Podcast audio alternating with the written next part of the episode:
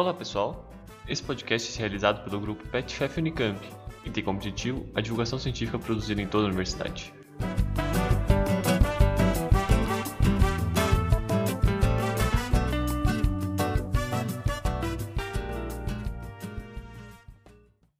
Oi, pessoal! Sejam todos e todas muito bem-vindos a mais um episódio do PetCast, por dentro da Unicamp. O meu nome é Júlia Dias e hoje temos convidado o André Furquim. André, pode se apresentar para a gente. Oi, pessoal. Meu nome é André Furquim, eu sou estudante de último semestre de engenharia mecânica na Unicamp, né? Entrei, na verdade, originalmente na, na engenharia de alimentos, mas hoje estou me formando em engenharia mecânica. Legal, André. E é, você fez iniciação científica, né? E qual foi sua trajetória? O que, que te levou a fazer, começar essa pesquisa e o tema, né, dela? Sim, ótimo. É, então, o meu tema, ele é assim, com, falando aqueles títulos enormes que o pessoal sempre fala, né? Ele, é, ele resume na, na análise energética, econômica, ambiental e usar o biogás que vem dos resíduos da indústria de cana-de-açúcar, né? Então, esse tema eu cheguei muito por conta de. Ele é de uma área mais de planejamento energético, lá na engenharia mecânica. Então, ele aborda não só, igual eu falei, uma parte mais técnica de, de eficiência energética, mas também a parte mais econômica e ambiental. É, eu acabei nele porque eu, quando eu fui mudar de curso, eu me aproximei muito do meu orientador, que ele é formado na engenharia de alimentos e hoje ele é professor na mecânica. E aí a área dele é nessa, ele me contou, eu, eu gostava da parte de energia e aí a gente acabou conversando, eu acabei pegando esse tema, né? Foram dois anos aí de, de iniciação científica, então fez esses dois, os dois projetos viraram esse projeto enorme, que hoje em dia é meu TCC. Legal, André. Então, é, nesse, nesse processo, você faz então a análise energética, econômica e ambiental do uso do biogás, né? É, como que, qual metodologia que você usou para essa, essa pesquisa? O que é uma análise energética, né? Uhum. Ótimo. Então, a ideia principal era o quê, né? É, a indústria de cana-de-açúcar, ela hoje em dia o padrão dela é utilizar o bagaço que vem da moenda ali, é, da cana, quando pra, se você moe para tirar o caldo para fazer tanto etanol quanto açúcar. E dessa moenda você vai sair o bagaço e a ideia é queimar o bagaço dentro de uma caldeira. É, nessa caldeira você vai conseguir gerar um vapor, ele vai é, se expandir numa turbina, então você vai transformar um vapor quente em movimento da turbina e a, e a turbina vai estar acoplada a um gerador elétrico e isso vai gerar energia elétrica. E aí o vapor que saiu da turbina, ele vai e esquenta, assim, ele aquece, né, os processos da, da indústria. Esse é, hoje em dia é, é o padrão. E a gente que é com a nova tecnologia de trans, você conseguir gerar biogás através de uma biodigestão, a gente comparou com uma alternativa. Então, você pegar esse resíduo que era o, o bagaço, que antes era queimado e gerava uma quantidade de CO2, tentar fazer uma biodigestão dele, gerar o biogás, que nada mais é do que metano e CO2, mas você não vai ter a queima, né? E aí, junto do, do bagaço também a vinhaça, que é outro resíduo, então aproveitar mais os resíduos. E transformando em biogás, você consegue colocar ele dentro de um motor. E aí o motor, ele, ele que vai girar o gerador dessa vez. A ideia era ver se essa nova, essa tecnologia que está surgindo poderia ser uma, uma alternativa um pouco melhor em questão ambiental e até mesmo energética, né? A, a questão energética, que eu fazia muito modelagem, então, num software específico que a gente tinha lá, que era o EES, que é o Engineer Equation Solver. Ele tem muitos parâmetros de termodinâmica, né? Então, eu fazia era basicamente assim: você vai entrar com o vapor a uma temperatura, uma pressão, num equipamento, por exemplo, a turbina, uma bomba, ou o processo mesmo, e ele sai em outra temperatura e outra pressão. Então, quando você equaciona isso pelas leis da termodinâmica, tanto a primeira quanto a segunda lei, você consegue ter uma noção de, por exemplo, entra uma quantidade, vai entrar uma quantidade de energia, né, pelo vapor quente ali, com uma alta pressão, ele sai a uma menor pressão, menor, menor temperatura, e essa energia que estava lá dentro se transformou em outra energia, por exemplo, a energia elétrica. Então a ideia era fazer todo esse, esse equacionamento, mapeamento de todo o ciclo da indústria.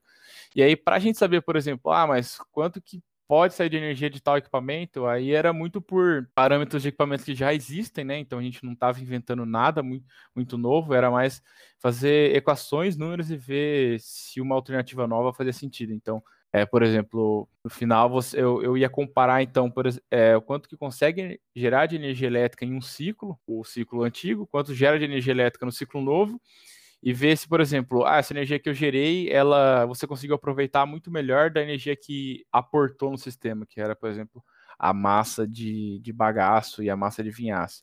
E aí, com essas comparações de, de, energia, você conseguia ter noção de qual sistema gerou mais energia é, em relação ao que você colocou inicial ali. É a mesma coisa que você pensar no aproveitamento do seu carro ali, né? Tantos, tantos quilômetros por litro. Tem um carro que faz mais, tem outro que faz menos, tudo isso depende da eficiência do sistema. E a ideia era, era comparar os dois primeiro nessa questão energética. E aí a gente também fez uma análise combinando os dois, então tanto você ter uma queima do bagaço, quanto você ter a biodigestão de parte dele ou é, da vinhaça, e aí você conseguiria ter duas fontes de energia, talvez direcionar para um lado do ciclo ou para o outro. E essa terceira opção aí, assim, naturalmente, como ela tem mais de uma fonte de energia possível ali, ela gerava mais energia e isso era mais interessante, né? Ah, e aproveitando já, como eu falei, tinha análise econômica também. A análise econômica aqui era mais a gente vê quanto, quanto gastava de equipamentos, né? Então, assim, você tem gastos de turbina, gastos de caldeira, né? Que é você adquirir um equipamento desse, e aí você tem uma manutenção dele ao longo de vários anos. Então, a gente, por exemplo, a gente projetou em 25 anos o quanto que esses gastos seriam, e aí fez uma análise de valor de presente, então trazer, assim, aquela questão de inflação, né? Então, trazer o valor da moeda para o presente e ver é, quanto que isso seria diferente de um ciclo para o outro. Aqui, por exemplo, nessa análise, você já via que o ciclo que você tinha a biodigestão, você tem um gasto com biodigestores, né? E até mesmo quando você faz biodigestão de bagaço, você precisa de um pré-tratamento do bagaço, por exemplo. O bagaço, ele. Imagina quando você vai tomar um caldo de cana ali, né? Sai o bagaço lá todo duro. É, para você conseguir fazer uma biodigestão, você tem que deixar ele mais biodisponível para a molécula que vai fazer a biodigestão. Então você tem que fazer um pré-tratamento ali, né? Que é uma hidrólise. Então você esquenta e quebra as moléculas de, açúcar. E aí isso também tem um outro gasto, né? Então, esses gastos dessa, dessa configuração que tinha a biodigestão eram bem mais altos ainda do que a configuração convencional. Isso muito porque a, a tecnologia da biodigestão ainda é mais recente né, do que a, a tecnologia de, a convencional, que já existe há 50, 60 anos no Brasil, ela se evoluiu muito ao longo do tempo e barateou essa tecnologia, então por isso que ela consegue ser mais barata que a biodigestão por ser mais nova. E a análise ambiental, aí era uma questão muito atrelada ao quanto de energia gera o, o seu sistema, né? Então, por exemplo, você vê assim, a gente chamava de créditos de CO2, por exemplo, e de energia fóssil, né? É, quando você está ali cultivando a cana, uma indústria da cana-de-açúcar, tem que lembrar que, por exemplo, você gasta combustíveis fósseis com tratores, com é, caminhões, ou até mesmo a energia que pode vir elétrica pode ser de uma termoelétrica, né? Então, no fim, você está tá consumindo combustíveis fósseis. E se uma indústria de cana-açúcar consegue gerar energia elétrica e gerar mais do que ela consome, você consegue é, suprir essa energia de outros lugares. Então você evita usar energia de fontes é, fósseis. Então isso a gente chama de são os créditos de CO2 ali. É, quanto mais energia elétrica o sistema gerasse, então mais ele deixaria de utilizar energia fóssil, né? Então vê que a das configurações que eu citei aqui, é que tinha os, os dois ciclos combinados ali, tanto o da queima do, do bagaço quanto o que tinha é, com a adição da, da biodigestão, ele gerava mais energia elétrica e é por isso ele conseguia deixar de usar é, mais energia fóssil. E aí, ambientalmente, ele seria melhor. É, eu acho que é isso, é, é, mais esse resumão aí, né? Igual eu falei, então a gente teve a metodologia ali de um monte de equipamento, você pega parâmetro de equipamento, então era um monte de unidade, por exemplo. Ah, um biodigestor, ele vai conseguir gerar tanto de biogás por tanto de quilo de vinhaça, sabe? Então não era nada algo que eu estava fazendo experimento, né? Era algo que assim, ah, existe uma empresa que faz isso e é esse parâmetro que ela dá. É disso a gente saía calculando as coisas. Então era muito software ali e ficava o dia inteiro no computador. Legal, André. Então, pelo que eu entendi aqui, uma coisa muito boa disso é que ele vai estar tá aproveitando, né, mais dessa, desses resíduos para é, gastar menos combustíveis fósseis, enfim, né, poluir mais. É, e além disso, de ser um, um fator muito novo, né, uma, uma tecnologia recente que vai, acredito que demorar um pouco mais para para se espalhar, né? É, quais foram a, as dificuldades que vocês encontraram nesse processo? Por ser uma, uma por exemplo, uma tecnologia muito nova, é, eu usava, eu usei um parâmetro, por exemplo, de um biodigestor que era puro para vinhaça, né?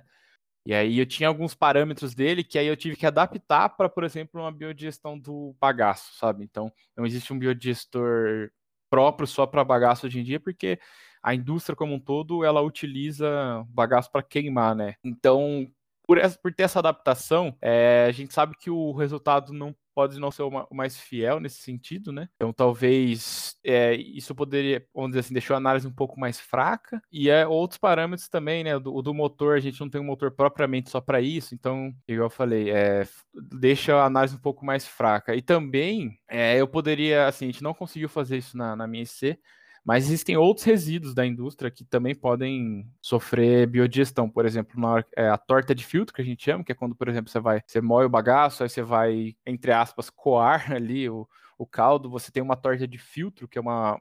Nada mais do que um resíduo de biomassa ali que poderia também entrar nesse sentido, mas a gente não, não tinha parâmetro para entrar na nossa análise, e também a palha da, é, da cana, que hoje em dia ela é muito usada ainda para fazer adubação, né? Então, e ela, mas ela também pode sofrer uma biodigestão porque ela é biomassa, né? É carbono ali.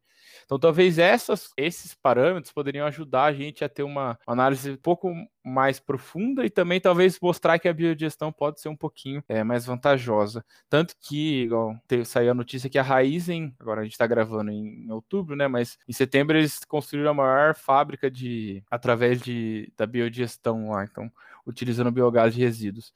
Eu não vi profundamente como que eles fazem o ciclo, né? Mas provavelmente, igual, eles podem ter algum biodigestor mais dedicado, um pouco melhor, pode utilizar mais resíduos. É, eles não falaram isso, mas igual, se uma, se uma empresa já está conseguindo aplicar isso de alguma forma, é bastante interessante. Ainda mais por conta, cada vez mais as empresas querem emitir menos CO2 na atmosfera, né?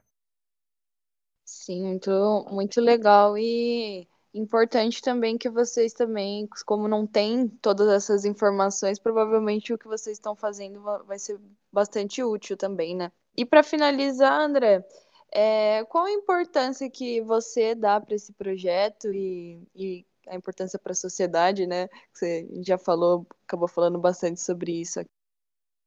Ah, eu acredito que é mostrar assim, por não ser uma análise, uma pesquisa inventiva, né, na questão de ah, inventar uma tecnologia nova, ou um produto muito novo, é mais o estudo e mostrar a possibilidade, né? Então mostrar é você entender que existe um caminho para ser ambientalmente melhor e você começar a explorar esse caminho de uma forma mais técnica e, e, com números, né? Que querendo ou não, quando a gente pensa na indústria, o que importa ali no fim das contas são os números, né? No fim do dia, no fim do, do mês. E aí você começar a fazer uma exploração e mostrar aonde que pode ser melhorado, aonde que faz sentido ir. Isso talvez ajude mais é, a impactar, talvez daqui a alguns anos, a, a indústria conseguir ser um pouco melhor nesse quesito ambiental, tanto de emissão de CO2 quanto de energia verde, né? Então acho que é mais nesse sentido, de a gente começar a explorar um caminho que as pessoas não estão explorando tanto. Muito legal, André. Muito obrigada. Se você quiser é, agradecer, mandar um último recado. Eu só agradecer vocês pelo tempinho aí. Eu acho que é um projeto super legal, mostrar um, um, pouco do que a Unicamp produz, né? Às vezes eu acho que a gente fica menos acessível ao público, é muito por conta do, da nossa, não sei se dizer bolha, mas por a gente estar tá ali no ambiente, estar tá acostumado com isso e, e, a gente tentar mostrar um pouquinho do que cada um faz. A gente, às vezes, mesmo lá dentro, a gente não sabe nem 10% do que as pessoas de outros institutos mesmo fazem, né? Eu acredito que agradecer mais vocês é, pelo convite de poder expor um pouquinho isso. Poxa, muito obrigada, André, em nome aí do, do grupo PET FEF. É, realmente o nosso objetivo é tentar conversar, romper um pouquinho com essa bolha, ou até entre nós mesmos melhorar um pouco, né? Que muitas vezes a gente nem sabe o que o nosso próprio amigo pesquisa, então, não sei, é uma forma de facilitar um pouco isso, melhorar um pouco. Muito obrigada para quem escutou até aqui. É, quem se interessou, a gente vai deixar o contato do André aqui na descrição do episódio, no Instagram também. E para acompanhar esse e os outros projetos do PetFef, é só seguir a gente nas redes sociais, Instagram, arroba. Tchau! Tchau, pessoal. Obrigado.